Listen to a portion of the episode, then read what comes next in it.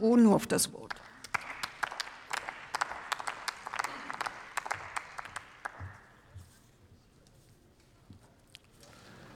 Sehr geehrte Frau Präsidentin, liebe Kolleginnen und Kollegen! Wenn man sich in diesen Wochen die Bundesregierung anschaut, dann kommt man aus dem Staunen nun wirklich nicht mehr raus. Und das gilt nicht nur für die Regierungsirrungen und Wirrungen in der Energiepolitik, sondern auch in anderen Politikbereichen. Und jetzt erzählen Sie, Herr Außendorf, dass der von der Bundesregierung eingeschlagene Weg genau der richtige ist. Und Ihr Wirtschaftsminister Robert Habeck stellt sich am Dienstag beim Parlamentarischen Abend von BDI, BDA und DHK hin und erklärt, er und die Bundesregierung seien die treibende Kraft bei der Ratifikation von CETA. Aber ganze 15 Stunden später verhindern Sie, SPD, Grüne und FDP, dass der Gesetzentwurf der Unionsfraktion zur CETA-Ratifikation im Wirtschaftsausschuss zur Sprache kommt. Leiden Sie, leiden Sie, leiden Sie an Amnesie? Unter, leiden Sie an Schizophrenie? Oder was, was sehe ich da bei der Ampel? Und Ihre Spielchen erleben wir ja nicht zum ersten Mal. Und nicht zum zweiten Mal und nicht zum dritten Mal. Nein, Seit zehn Sitzungswochen, seit März 2022, weigert sich diese Regierung, den Gesetzentwurf im Wirtschaftsausschuss zu beraten.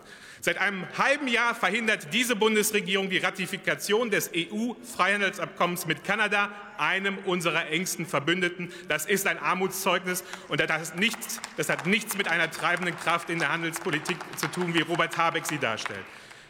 Liebe liebe Kolleginnen und Kollegen von der Regierungsfraktion, regen Sie sich nicht so auf. Ich bin mir sicher, auch, ich bin mir sicher dass Sie auch nicht alles merken, was so abgeht draußen in der Welt. Und scheinbar ähm, hätten Sie auch sonst nicht so geredet, Herr, Herr Außendorf. Ihre Politik sorgt für Irritation und Frustration. Und das nicht nur bei uns als Oppositionsfraktion. Im August reiste Kanzler Scholz und Minister Habeck nach Kanada um der kanadischen Regierung die deutschen Sonderwünsche für die Ratifikation von CETA mitzuteilen. Sie haben, es, Sie haben es erwähnt, es geht um die Interpretationserklärung zu den CETA-Investitionsschutzbestimmungen. Und ich kann Ihnen sagen, die Begeisterung war darüber riesengroß, riesengroß. Genauso wie übrigens bei der Europäischen Kommission. Und warum ist das so? Weil diese Erklärung ausschließlich parteipolitisch motiviert ist, einer grünen Parteipolitik geschuldet ist und weil sie nur noch einmal das ganz klar unterstreicht, was der CETA-Vertragstext ohnehin schon längst vorsieht. Sie suggerieren hier etwas Falsches. Und ich sage auch an dieser Stelle, so geht man nicht mit engsten Verbündeten wie Kanada um. Und wer mal den Blick nach Europa richtet und mal genau zuhört, der sieht, dass einige EU-Mitgliedstaaten die Nase gestrichen voll haben, dass Deutschland immer eine Extrawurstpolitik hier betreibt. Und meine Damen und Herren, die wirtschaftliche Lage in unserem Land hat sich in den vergangenen Monaten deutlich verschlechtert. Lieferketten sind durch den Krieg in der Ukraine und durch die Corona-Pandemie nachhaltig gestört. Die Inflation schießt durch die Decke. Deutschland steuert auf eine Rezession zu. Liebe Ampelkollegen, eine deutsche Extrawurstpolitik ist wirklich das Letzte, was wir jetzt brauchen. Machen Sie, machen Sie endlich das, was in dieser krisenhaften Zeit dringend erforderlich ist.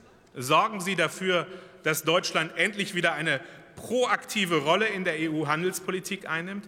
Treten Sie in Brüssel mit Nachdruck für neue Freihandelsabkommen ein um neue Absatzmärkte zu erschließen, die Exportchancen der deutschen Wirtschaft zu vergrößern, unsere Handelsbeziehungen zu diversifizieren, also auf ein breiteres Fundament zu stellen und um Wohlstand und Beschäftigung in unserem Land zu sichern. Und meine Damen und Herren, CETA ist das eine. CETA ist ein wichtiges Abkommen und ich hoffe sehr, dass, wir das, dass Sie das nicht noch weiter auf die lange Bank schieben. Aber eine noch größere ökonomische und strategische Bedeutung hat das EU-Mercosur-Abkommen. Mit über 700 Millionen Menschen und einem Anteil von fast 20 Prozent an der weltweiten Wirtschaftsleistung ist es das größte jemals von der EU-Kommission ausgehandelte Abkommen. Es ermöglicht uns neue wirtschaftliche Beziehungen zu bisher stark abgeschotteten Ländern. Das Abkommen ist bereits seit mehreren Jahren ausgehandelt, aber auch hier stockt die Ratifikation. Und liebe Kolleginnen und Kollegen von der Ampel, stellen Sie unter Beweis, dass Sie die Zeichen der Zeit erkannt haben. Springen Sie über Ihren parteipolitischen Schatten.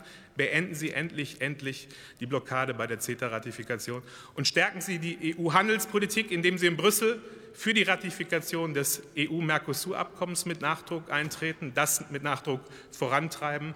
Denn wir brauchen auch mit dieser Weltregion eine viel engere Zusammenarbeit und das nicht nur um die Folgen der vor uns liegenden Wirtschaftskrise abzufedern, sondern auch um geostrategisch nicht unter die Räder zu kommen. Herzlichen Dank.